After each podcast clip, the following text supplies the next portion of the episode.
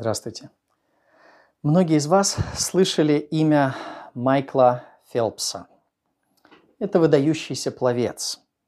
Он является 23-кратным олимпийским чемпионом и 26-кратным чемпионом мира в 50-метровом бассейне. Ему принадлежит много мировых рекордов. И он абсолютный рекордсмен по количеству золотых олимпийских наград и также общему количеству олимпийских наград разного достоинства. Он абсолютный рекордсмен по этому параметру не просто среди современников, но вообще в истории Олимпийских игр. То есть больше ни один спортсмен в истории не завоевывал такое большое количество олимпийских медалей. Когда аналитики спорта и спортивные врачи оценивают секрет его успеха, они отмечают, что ему от природы досталось огромное преимущество. При собственном росте 193 сантиметра у него размах рук 201 или даже 203 сантиметра. То есть размах рук у него на 10 сантиметров больше его большого роста. Это дает ему очень мощную силу грибка. Вдобавок к этому у Фелпса близкий к 50-му размер ноги при достаточно широкой стопе. То есть у него ноги работают как ласты. Плюс к этому говорят, что у него относительно короткие ноги и длинный торс. В результате в воде он становится похож на дельфина. Еще юношей на тренировках сборной он наспор обгонял аквалангистов, которые плыли в ластах. Вдобавок ко всему, как показали медицинские исследования, сердце Фелпса способно прокачивать более 30 литров крови в минуту.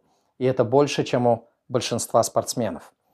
Благодаря этой особенности организма он очень быстро восстанавливался после соревнований, и даже рекордно длинные дистанции давались ему достаточно легко. Конечно, без упорных тренировок он все равно не добился бы таких успехов. Однако ясно, что его уникальные физические данные дали ему огромное преимущество для достижения результата. А есть ли что-то, что может дать человеку преимущество в духовной сфере? Ответ на этот вопрос мы узнаем из нашего следующего текста из послания к римлянам. Откройте, пожалуйста, римлянам третью главу. И давайте прочитаем первые восемь стихов. Римлянам, 3 глава, с 1 по 8 стихи. Итак, какое преимущество быть иудеем или какая польза от обрезания? Великое преимущество во всех отношениях, а наипаче в том, что им вверено Слово Божие. Ибо что же – если некоторые и неверны были, неверность их уничтожит ли верность Божию? Никак. Бог верен, а всякий человек лжив, как написано, «Ты праведен в словах твоих и победишь в суде твоем». Если же наша неправда открывает правду Божию, то что скажем? Не будет ли Бог несправедлив, когда изъявляет гнев? Говорю по человеческому рассуждению. Никак ибо иначе как Богу судить мир? Ибо если верность Божия возвышается моею неверностью к славе Божией, за что еще меня же судить, как грешника? И не делать ли нам зло, чтобы вышло добро? Как некоторые злословят нас и говорят, будто мы так учим. Праведен суд на таковых. Здесь остановимся. Это достаточно сложный текст. Я думаю, даже когда мы с вами читали его, у многих из вас была примерно такая же реакция, как у меня первоначально при чтении этого текста. Мне кажется, что я ничего не понимаю. Я не понимаю, что, к чему и зачем апостол Павел здесь говорит. Еще в процессе подготовки к этой проповеди а, я делился со своей женой и говорил ей, что это самый для меня сложный текст во всем послании к римлянам. И когда я а, готовился и читал различные комментарии, я обнаружил, что не только у меня, практически все комментаторы пишут о том, что это самый трудный текст послания к римлянам. французский комментатор э, прошлого века э, Годе пишет, что это самый трудный текст. Э, э, Даглас Му, современный, очень известный комментатор, тоже говорит, что это самый сложный текст послания к римлянам. Но давайте мы постараемся все-таки по порядку с ним разобраться. И мы увидим, что этот текст тоже очень важен, и он несет много духовных уроков. Напомню, что в первых двух главах послания мы с вами прочитали о Божьем суде. Первая глава показывает Божий суд над язычниками, которые поклоняются творению вместо Творца. А, религиозные люди, которые знают об истинном Боге, могли бы подумать, что они не похожи на этих язычников. У них-то все нормально. Однако вторая глава разбивает эти ложные надежды. Вторая глава показывает Божий суд над иудеями, которые не одобряли греховный образ жизни язычников, которые знали Божий закон, в отличие от язычников, делали добрые дела и соблюдали религиозные обряды. Однако апостол Павел во второй главе показал, что это все не спасает это недостаточно для спасения. В первой и второй главах мы словно бы побывали на судебном слушании. Апостол Павел выступает от лица Бога судьи. Он выступает обвинителем, прокурором против всего человечества, как язычников, так и иудеев. Но, как известно, у обвиняемой стороны могут возникнуть ответные аргументы или возражения. И вот чтобы их выслушать, устраиваются судебные прения. Так вот, начало третьей главы переносит нас как раз вот в эту следующую часть судебного процесса – прения. Здесь мы слышим несколько возражений против того Евангелия, той вести, которую провозглашал апостол Павел – мы увидим несколько возражений против Евангелия, которые выдвигали противники апостола Павла. И также прочитаем его ответ на их возражения. В прочитанном тексте в этих первых восьми стихах третьей главы мы с вами увидим четыре возражения Евангелию и ответ апостола Павла на них. Давайте посмотрим еще раз на этот текст. Первое возражение Евангелию. Его можно сформулировать так. По мнению противников Евангелия, Евангелие, которое проповедовал апостол Павел, лишает смысла избрания иудейского народа в Ветхом Завете. Вот первое возражение. Евангелие лишает смысла избрания иудейского народа в Ветхом Завете. Об этом мы читаем в первых двух стихах. В первом стихе Павел пишет. «Итак, Какое преимущество быть иудеем или какая польза от обрезания? В Ветхом Завете говорилось, что Бог избрал еврейский народ из числа всех остальных народов земли. Это написано во многих местах, но я прочитаю, например, Второзаконие 10 главу 14-15 стихи. Второзаконие 10 глава 14 стих. Вот у Господа Бога твоего небо и небеса небес, земля и все, что на ней. Но только отцов твоих принял Господь и возлюбил их, и избрал вас, семя их после них, из всех народов, как ныне ты видишь. Множество народов на земле, но в Ветхом Завете Господь говорит, что Он избрал только один еврейский народ из числа всех народов земли – знаком этого особого избрания было как раз обрезание, которое должны были соблюдать потомки Авраама. Однако, подумайте, в предыдущей главе, во второй главе послания к римлянам, Павел убедил нас, что факт избранности еврейского народа и знак этого обрезания, э, знак этого избрания, обрезания – не добавляют очков на Божьем суде. Подумайте. В предыдущей главе Павел убедил нас, что избрание Израиля и знак этого избрания, обрезания, не добавляют очков на Божьем суде, не делают спасение евреев автоматически. Павел писал в предыдущей главе, что язычник, если он будет соблюдать закон, на Божьем суде осудит еврея, нарушающего закон.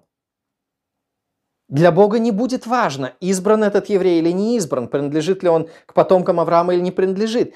Если он нарушает закон, то он более виновен, чем язычник, исполняющий закон. Или Павел писал, что если необрезанный язычник соблюдает заповеди Божьи, то его необрезание вменится ему в обрезание, то есть засчитается, как если бы он исполнил этот символ. И наоборот, обрезание у еврея, если он нарушает закон, вменяется в необрезание, то есть не засчитывается, как если бы его не было. Это мы с вами подробно разбирали в предыдущей проповеди. Я просто напоминаю вам об этих тезисах апостола Павла. И вот теперь в связи с этим возникает вопрос. Если моральный язычник находится в лучшем положении пред Богом, чем аморальный иудей, то какой тогда смысл в избрании и обрезании? Первый стих. Итак, какое преимущество быть иудеем? Или какая польза от обрезания? Апостол отвечает на этот вопрос следующим образом. Он говорит, что избрание народа никогда не гарантировало спасение каждого отдельного иудея. Избрание народа не гарантировано, не гарантировало, что все будут спасены. Это мы можем увидеть еще в Ветхом Завете. В книге пророка Амоса, 3 главе 2 стихе говорится, Бог говорит израильскому народу, «Только вас признал я из всех племен земли». Признал или познал, это указывает на, обрезань, э, на избрание, извиняюсь. Бог говорит, «Только вас, только Израиль я избрал из всех племен земли». И сразу же вслед за этим он говорит, «Только вас признал я из всех племен земли, потому и взыщу с вас за все беззакония ваши. Смотрите, факт избрания не гарантирует спасения. Бог говорит Израилю, что он только их избрал из всех народов земли, и сразу же вслед за этим говорит, поэтому я вас накажу, поэтому я взыщу с вас за все беззакония ваши. То есть избрание не гарантировало спасения из всех представителей еврейского народа в Ветхом Завете. Для чего же тогда Бог избрал Израиль, спросите вы? В чем было преимущество национального избрания Израиля? Павел отвечает на этот вопрос во втором стихе. Великое преимущество во всех отношениях, а наипаче, то есть в самой большой мере, это преимущество вот в чем состоит. В том, что им верено Слово Божье. То есть Павел еще раз показывает, что избрание не гарантировало спасение каждого иудея. Избрание гарантировало то, что к ним звучало Слово Божье через пророков. Великое преимущество, а наипаче в том, что им верено Слово Божье. Ни у какого другого народа не было истинного пророка. Все пророки в ветхозаветные времена были только у Израиля. И даже когда Бог обращался со своей вестью к другим народам, Он делал это через израильских пророков. Например, к Ниневии Он обращался через пророка Иону, затем через пророка Наума. К Едому через пророка Авдия, к Вавилону через пророков Иезекииля и Даниила. Все пророки были у Израиля – как здесь Павел и пишет, им вверено Слово Божье. На то же самое Павел указывает и дальше, в послании к римлянам. Кстати, забегая вперед, можно сказать, что практически все утверждения, которые мы находим в начале третьей главы, распаковываются и расшифровываются дальше на протяжении этого послания. Поэтому по мере его изучения мы постепенно ко всем этим темам придем и их более подробно разберем. Но забегая вперед, а, давайте посмотрим на римлянам 9 главу 4-5 стихи, где Павел тоже говорит об особых уникальных преимуществах израильского народа. И вот что он пишет. Римлянам 9 глава 4-5 стихи. «Израильтян, которым принадлежат усыновление и слава, и заветы, и законоположения, и богослужения, и обетования, их и отцы, и от них Христос по плоти, сущий над всем Бог, благословенный вовеки. Аминь. Он говорит здесь об израильском народе, об этническом Израиле. И он говорит, что этническому Израилю принадлежат усыновления, поскольку Бог говорит, Израиль, ты сын мой. Слава, поскольку он прославляет Израиль на глазах у других народов. Заветы, потому что только с израильским народом Бог заключал свои заветы. Законоположение, потому что им он дал закон. Богослужение, потому что у них была установлена скиния и затем храм обетования, потому что им звучали обетования через пророков, то есть Божьи обещания. Их отцы, начиная от Авраама, Исаака, Иакова и так дальше, это все в израильском народе, и от них Христос по плоти, который родился от женщины в израильском народе. Так вот, действительно, это великая привилегия была. В чем она состояла? Им вверено Слово Божье. Заветы, законоположения, богослужения, обетования – и даже проповедь Христа, и та звучала в израильском народе, им верено Слово Божье. То же самое говорит Христос в Евангелиях. Когда женщина из другого народа, не еврейка, женщина-хананеянка, просила его о помощи, он сказал в ответ, Матфея 15 глава 24 стих, «Я послан только к погибшим овцам дома Израилева». Обратите внимание на это слово «только». «Я послан только к погибшим овцам дома Израилева. Им вверено Слово Божье. О том же самом Христос учил своих учеников. Матфея 10 глава 6 стих. «Сих двенадцать послал Иисус и заповедал им, говоря, на путь к язычникам не ходите. И в город Самарянский, то есть в Самарию, не входите, а идите наипаче, в первую очередь, к, погибш... к погибшим овцам дома Израилева. Апостолы шли с проповедью приблизилось Царство Небесное, они не должны были идти к язычникам и даже в Самарию не входить, должны были идти к овцам дома Израилева, к израильтянам. Почему? Им верено Слово Божье. Первое отклонение от этого принципа мы наблюдаем в день Пятидесятницы. В день Пятидесятницы, когда апостолы начали проповедовать на иных языках, не на еврейском языке, но на других языках преимущественно. После того, как Израиль отверг своего царя Иисуса Мессию, прозвучала впервые проповедь на языках народов. Это было пророческое предзнаменование того, что Слово Божье отнимается от Израиля и дается язычникам.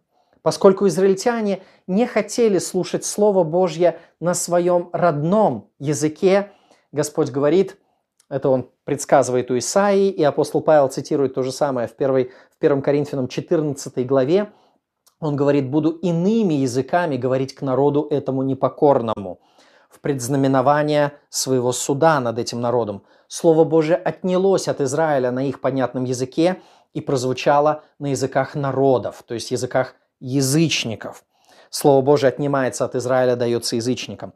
Вообще нет большего наказания, чем лишиться Божьего Слова.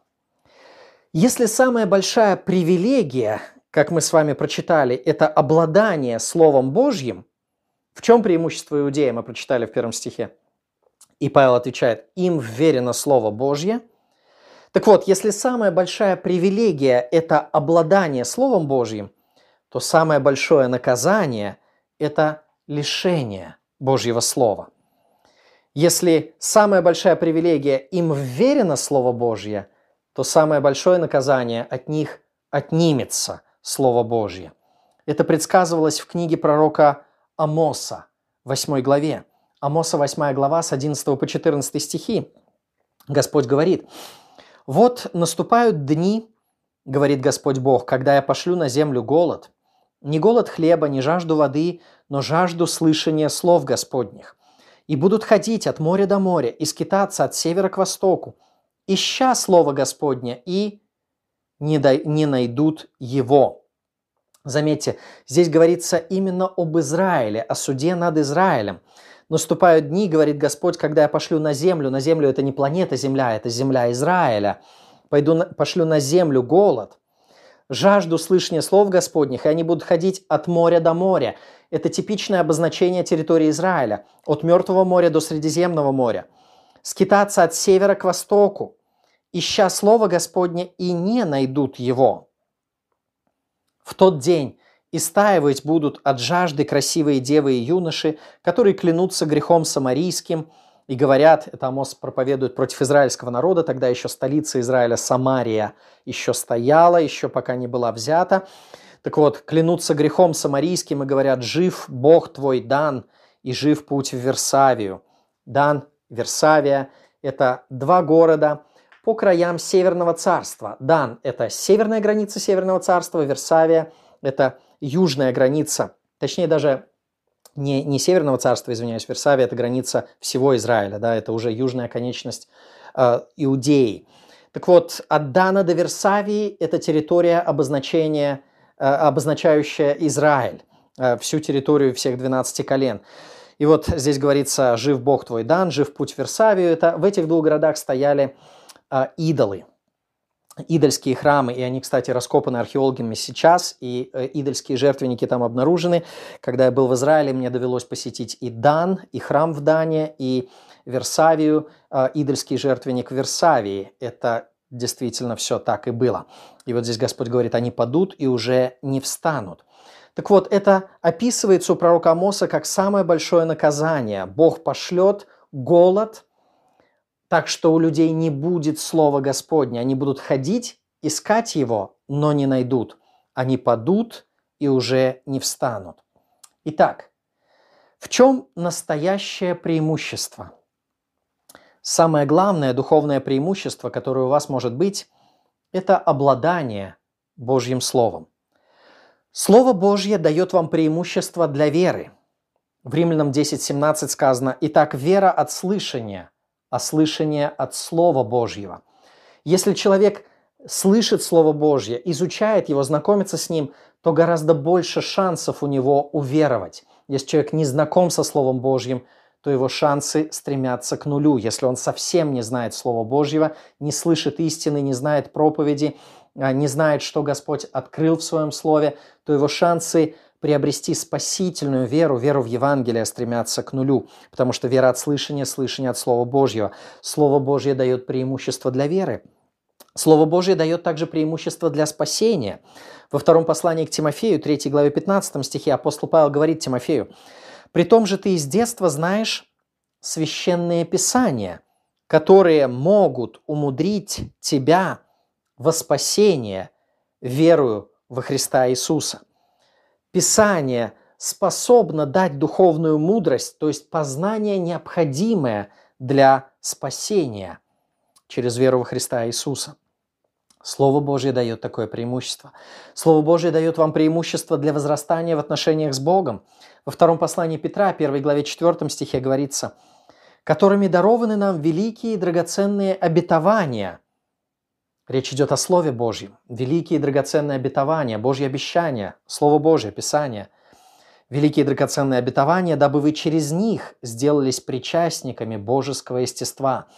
Каким образом человек вступает в союз со Христом? Каким образом э, Дух Святой входит в сердце человека? Каким образом человек становится причастен к Божьему естеству, к Божьей природе – так что Божья природа начинает преображать его человеческую природу. Каким образом это происходит? Через великие драгоценные обетования, дабы вы через них сделались причастниками божеского естества. Заметьте, не через литургию, не через выполнение обрядов, через великие драгоценные обетования человек становится сопричастен божескому естеству. В чем обычно люди видят свое преимущество в духовной сфере – кто-то видит преимущество в правильной церкви. Вот если я хожу в правильную церковь, то это мое преимущество. Кто-то видит преимущество в благочестивых родителях. Если у меня родители верующие, то это дает мне большое преимущество. Кто-то в древности традиций. Вот наши традиции древнее, чем ваши. Кто-то в пышных нарядах. У нас красивые облачения у священников. Кто-то в красивом убранстве храма. Посмотри, какая здесь роспись, как это располагает сердце к чему-то. Кто-то в благолепном богослужении. Но на самом деле все это не имеет никакого значения. Как не имело значения принадлежность к избранному народу в Ветхом Завете. Единственное преимущество – это обладание Божьим Словом. Им вверено Слово Божье. Принадлежность к церкви в настоящее время очень похожа на положение еврея в Ветхом Завете. Внешнее отождествление себя с теми, кто считается Божьим народом, даже если они искренне верующие, само по себе не приносит, не приносит пользы неверующему. Если неверующий человек будет внешне отождествляться с группой верующих людей, даже если это самые искренне верующие люди, и он будет, допустим, участвовать в богослужении, быть с ними в общении, это не дает ему само по себе никакой пользы. Однако, такой человек имеет преимущество перед другими неверующими, если в церкви он слышит здравую проповедь Слова Божьего. Вот оно преимущество. Им верено Слово Божье. Если человек услышит, находясь рядом с верующими в хорошей церкви, услышит здравую проповедь Слова Божьего, то это самое большое преимущество, которое он только может получить. Если он воспользуется этим преимуществом, то он спасется. Если он не воспользуется этим преимуществом, то тем самым он только усугубит свою вину и наказание – в сравнении с тем, как если бы он никогда в жизни не слышал Евангелия. Позвольте спросить вас, есть ли у вас Слово Божье, Библия? Читаете ли вы ее каждый день? Стремитесь ли вы познавать ее? Вникаете ли вы в ее смысл? Применяете ли вы к себе Божье Слово? Стараетесь ли вы исполнять его? Это самое большое духовное преимущество, которое он, только у вас может быть и у любого человека. Какое преимущество было у иудеев? В том, что они имели Слово Божье, им верено Слово Божье. Итак, мы с вами рассмотрели первое возражение Евангелию, что евангельская весть лишает якобы смысла избрания Израиля в Ветхом Завете. Павел отвечает, нет, не лишает. Однако смысл избрания израильского народа состоял не в том, что каждый израильтянин спасется, а в том, что им как народу было верено Слово Божье.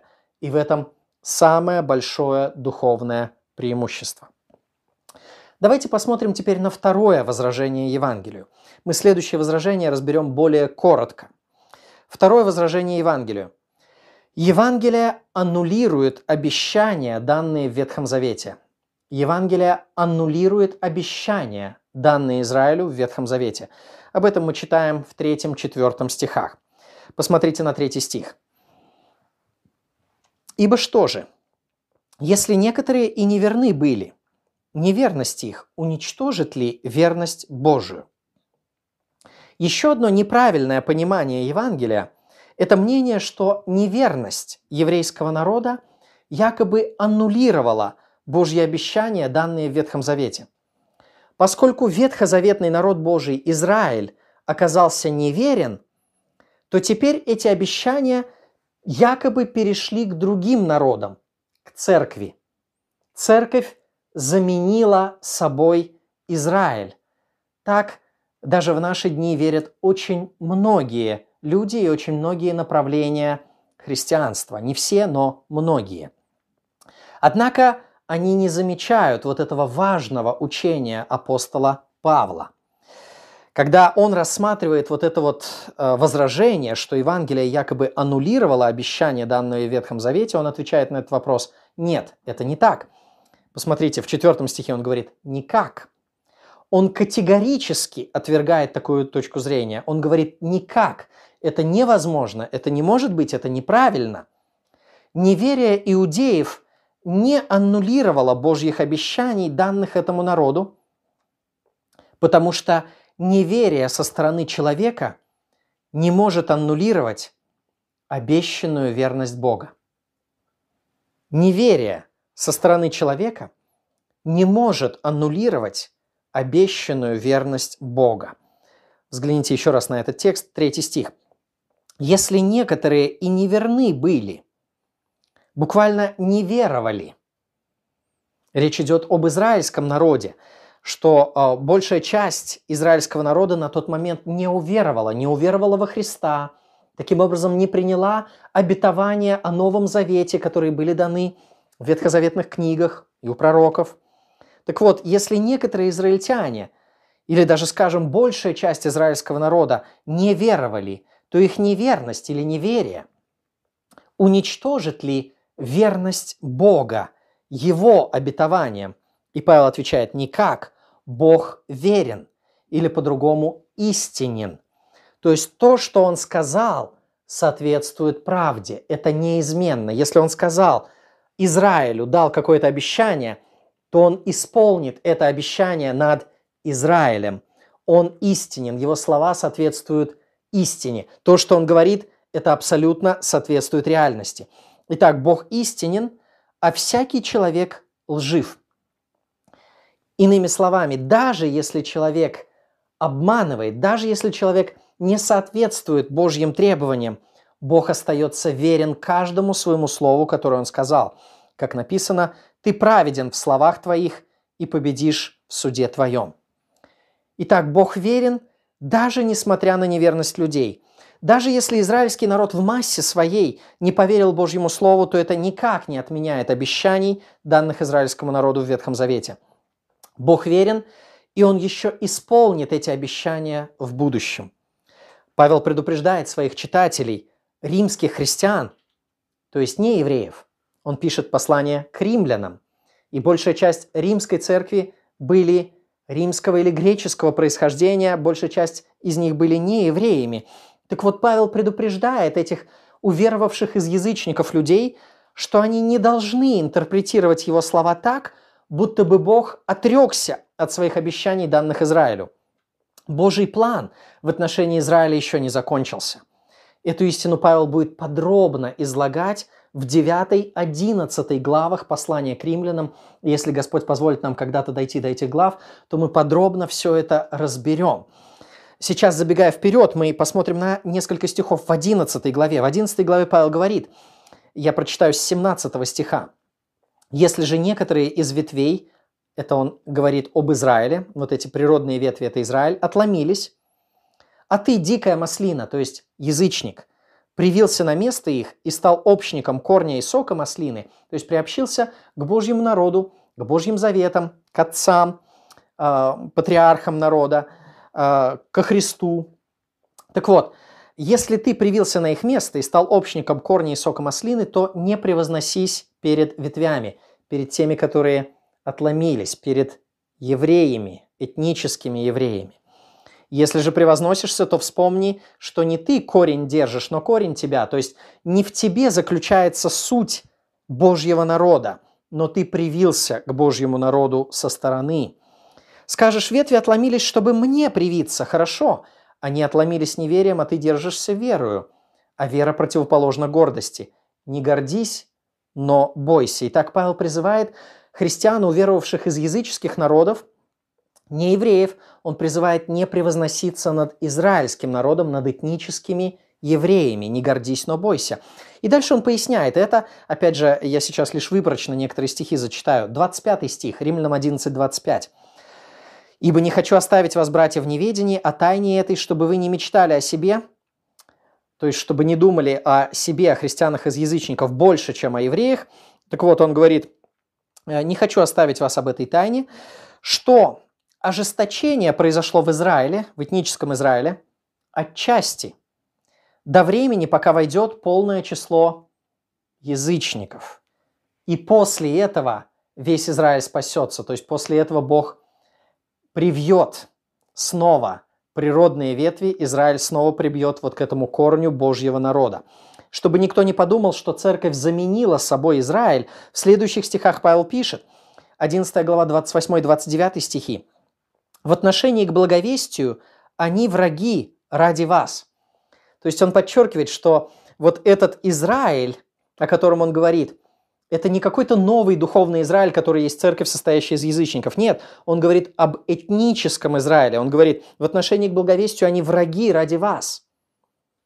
Это невозможно было бы сказать о христианах, уверовавших из язычников, потому что христиане или церковь – это не враги в отношении к благовестию, это неверующие евреи, враги в отношении к благовестию. В отношении к благовестию они враги ради вас, то есть ради того, чтобы вы привились на их место. А в отношении к избранию – возлюбленные Божьи ради отцов. Смотрите, об одном и том же этническом Израиле он говорит, хотя они сейчас враги по отношению к благовестию, потому что они не уверовали, но в отношении к избранию – возлюбленные Божьи ради отцов, ради тех обещаний, которые Бог дал Аврааму, Исааку и Иакову. Они остаются возлюбленными Божьими и остаются избранным народом. И это перечеркивает весь амиллинаризм напрочь. Кто знает, о чем я говорю, поймет. Кто не знает, мы рано или поздно все это разберем. Итак, в отношении к благовестию они враги ради вас, а в отношении к избранию – Неверующие евреи продолжают оставаться возлюбленные Божьи ради отцов. И дальше очень важные слова Павла. «Ибо дары и призвание Божье, что? Непреложны».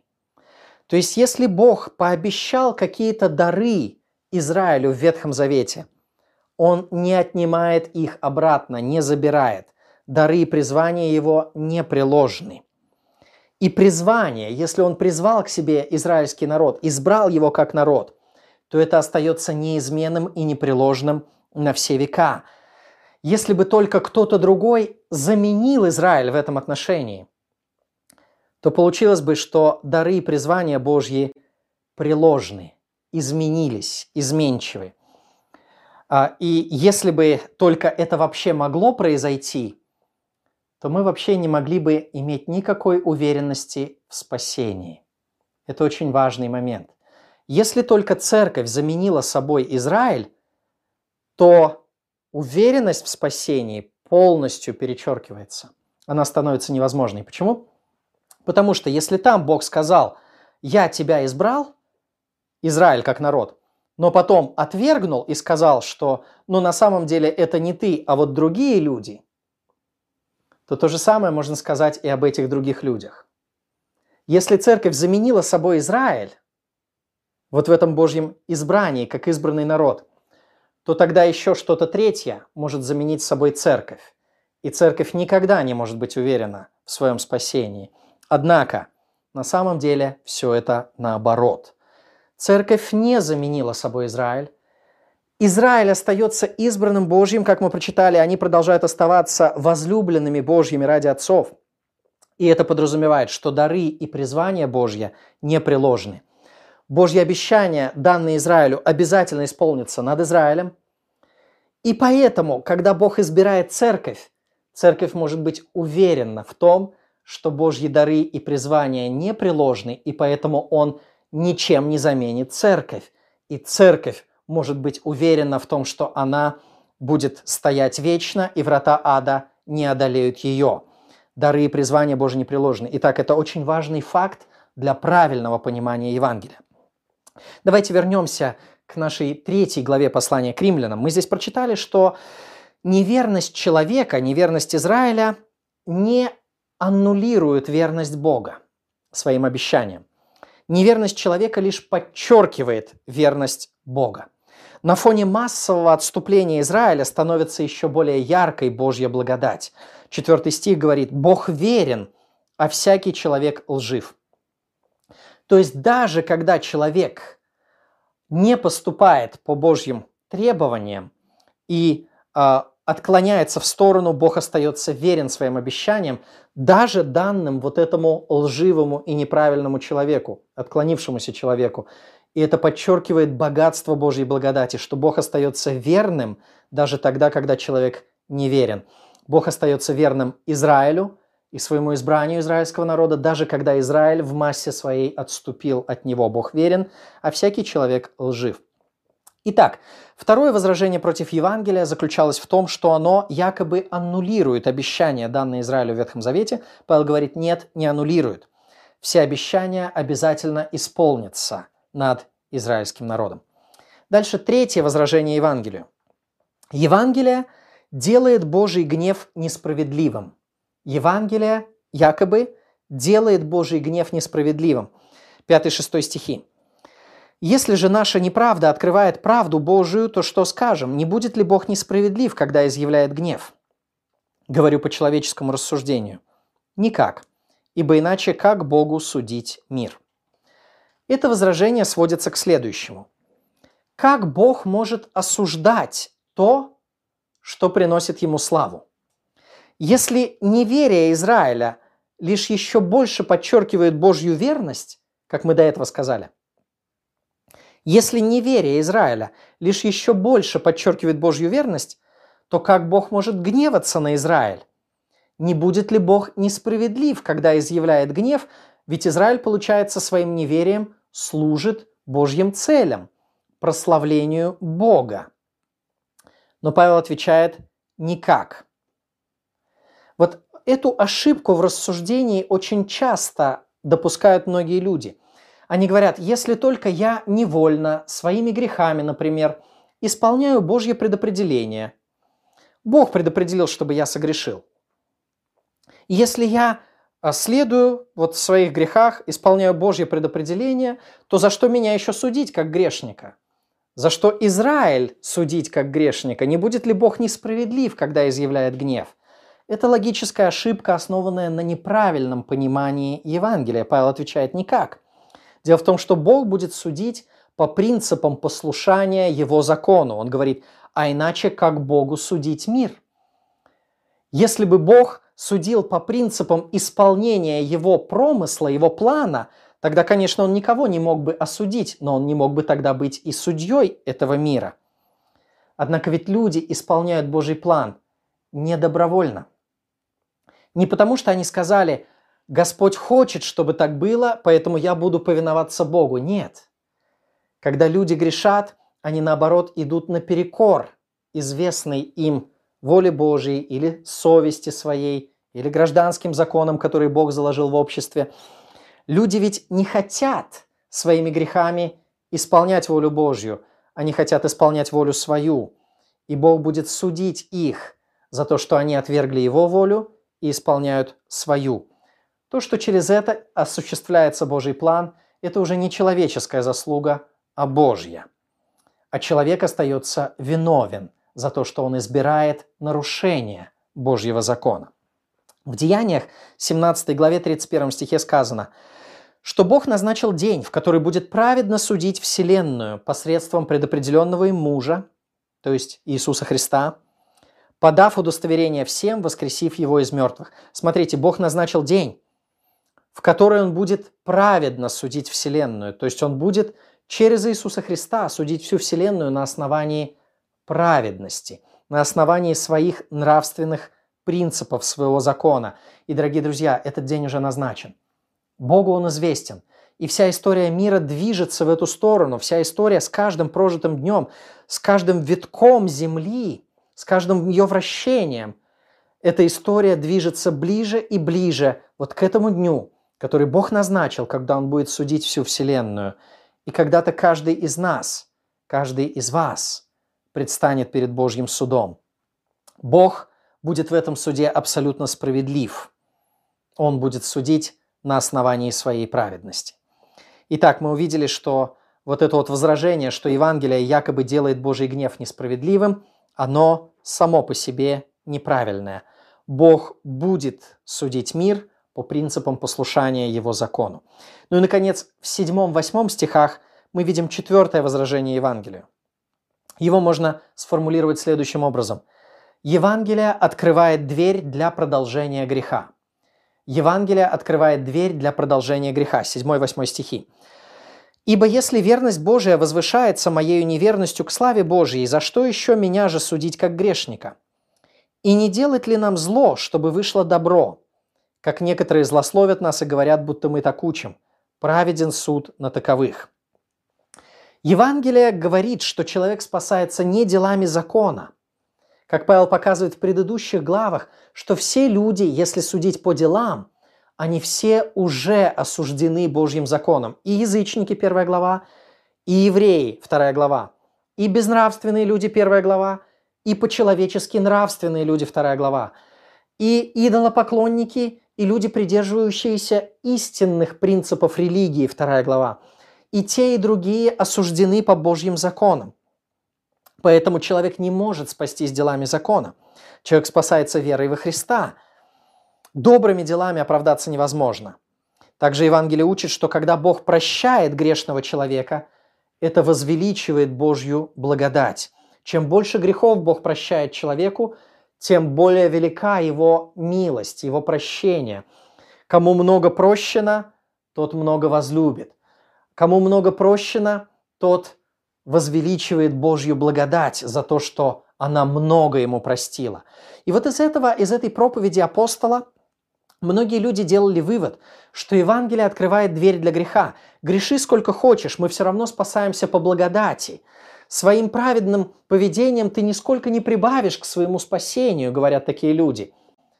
Это правильно. Своим праведным поведением вы нисколько не прибавите никаких заслуг к своему спасению, потому что у вас нет никаких заслуг. Но следующий вывод из этого, поэтому греши сколько хочешь, абсолютно неправильный. Павел отвечает на это очень коротко. Восьмой стих. «Не делать ли нам зло, чтобы вышло добро?» Вот она, эта логика. Давайте больше грешить, потому что мы все равно спасаемся по благодати, живи как хочешь. Или давайте больше грешить, чтобы Бог больше мог нас простить, и это больше возвеличит Божью благодать. И Павел отвечает на эту логику. Он говорит, не делать ли нам зло, чтобы вышло добро, как некоторые злословят нас – он называет такую логику злословием. Поверите ли вы или не поверите, но а, однажды, как минимум однажды, я очень четко помню беседу с человеком, который, будучи членом Евангельской церкви, он говорил, я живу в грехе, знаю, что я живу в грехе, и осознанно живу в грехе, потому что все равно я ничего не могу прибавить к своему спасению, мы спасаемся по благодати. Я своими глазами видел, своими ушами слышал этого человека, вот именно такую логику говорил человек, называвший себя христианином. Но апостол Павел называет эти слова злословием. То есть это не Евангелие. Этот человек совершенно не понимал благодать. Он совершенно не понимал вообще, что такое Евангелие и чему на самом деле учит Священное Писание. Это было искажение благодати. Павел называет это злословием. Некоторые злословят нас и говорят – будто мы так учим.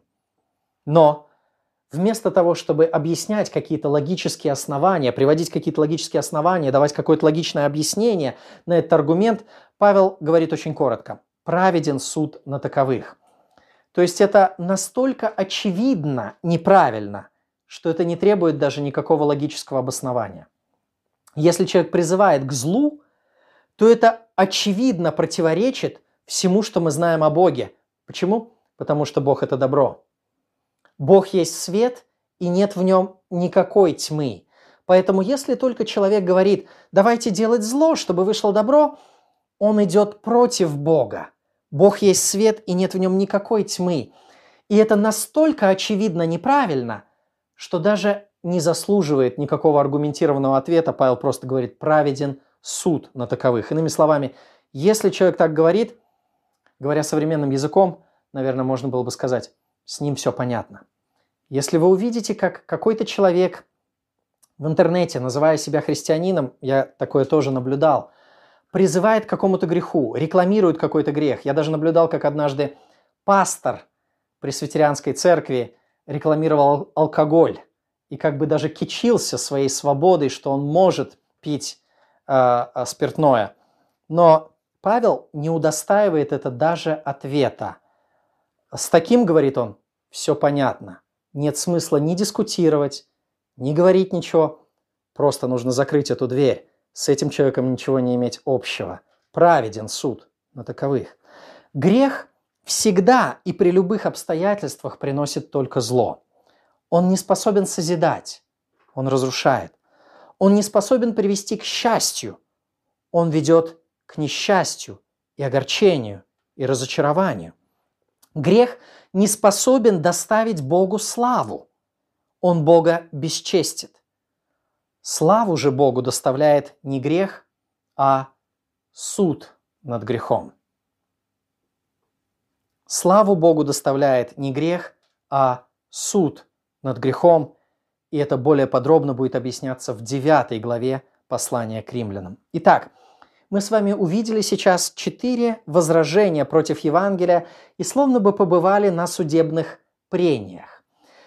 Как и на любых судебных прениях, я не знаю, доводилось ли вам когда-то быть на судебном заседании, это не очень веселая картина, и это не очень увлекательно, может быть, да, нужно следить за аргументами, нужно напрягаться, напрягать свое мышление, но тем не менее это, я уверен, было полезно для того, чтобы мы яснее поняли, чему же на самом деле учит истинное библейское Евангелие.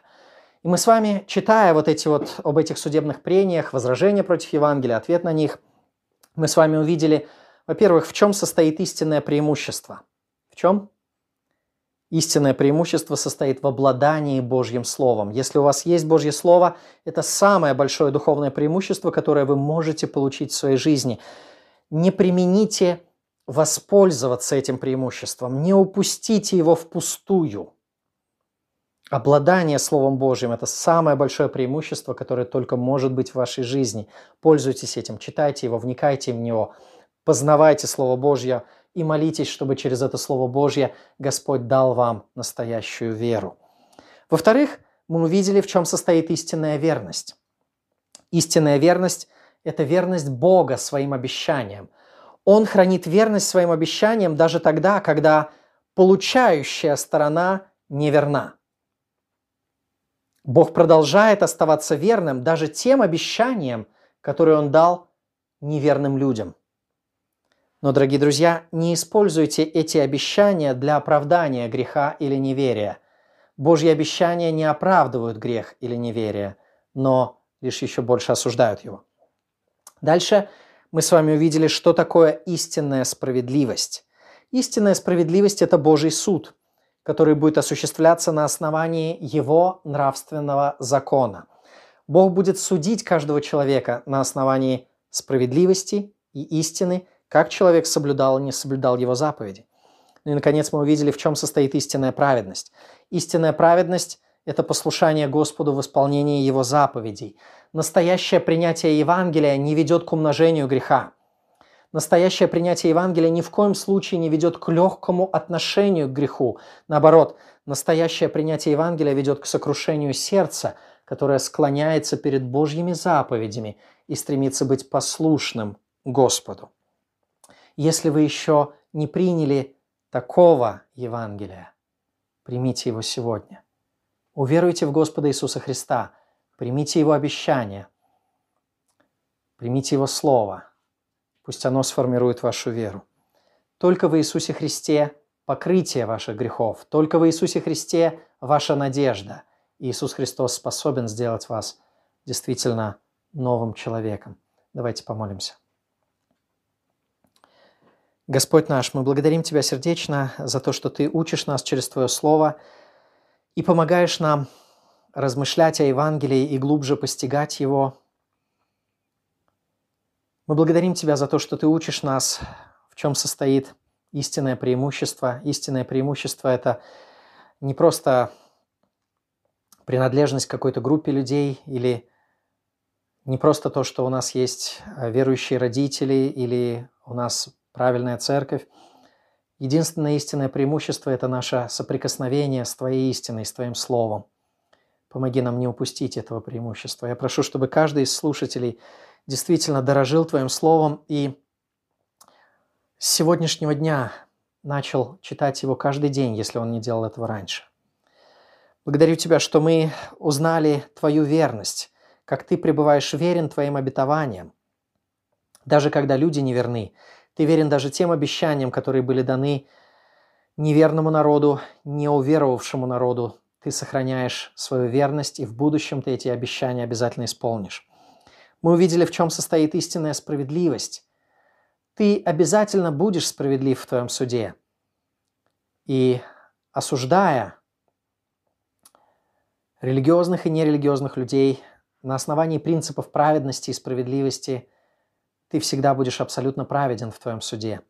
И мы увидели, в чем состоит истинная праведность.